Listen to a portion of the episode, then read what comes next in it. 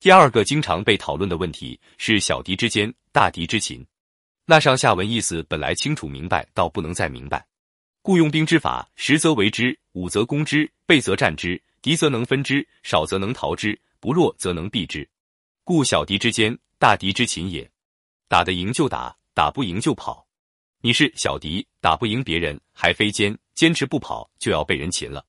但国内某研究《孙子兵法》的大家，他说。大家都认为是这意思，但我认为不是。真正的意思是，如果弱小的一方能坚，那就一定能把大敌活捉。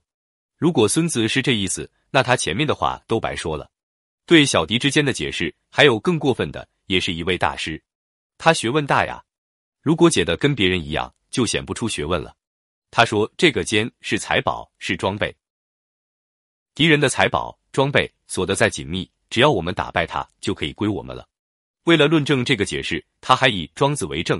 庄子曰：“将为屈妾探囊发窥之道，谓之守备，则必设奸藤，故凶欲。”人们把财宝锁起来有什么用呢？还不是引盗贼来罢了。同学们一听都震了。哦，还是老师学问大。对于这些读书之病，王阳明说了很多。其说本已完备，非要另立一说以胜之。不是真读书，而是有圣心，图是讲说，求些虚荣。读书只问对自己有什么益，有什么用，不要去文字上训诂纠结，自以为在做学问。所以我读兵法还有一个体会，就是把自己带入进去。假如我是他，我怎么做？而且我们读书跟看电影一样，自然就把自己带入胜利的一方。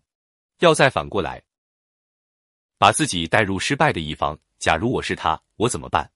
把自己带入书中，再把书带入自己工作生活中。这书上的道理。案例在我的实际工作中有什么相应的情况？有什么启示？如切如磋，如琢如磨，这才算书没白读。志气就是衡量意志力，较量意志力。原文中是这样说的：“归师勿遏，为师必却，穷寇勿迫，此用兵之法也。”本人详解，这三条都是讲志气，还是锐足务工的道理。归师勿遏，退回本国的军队，不宜去遏制他，因为那些人要回家，个个归心似箭，你去拦他。他跟你拼命，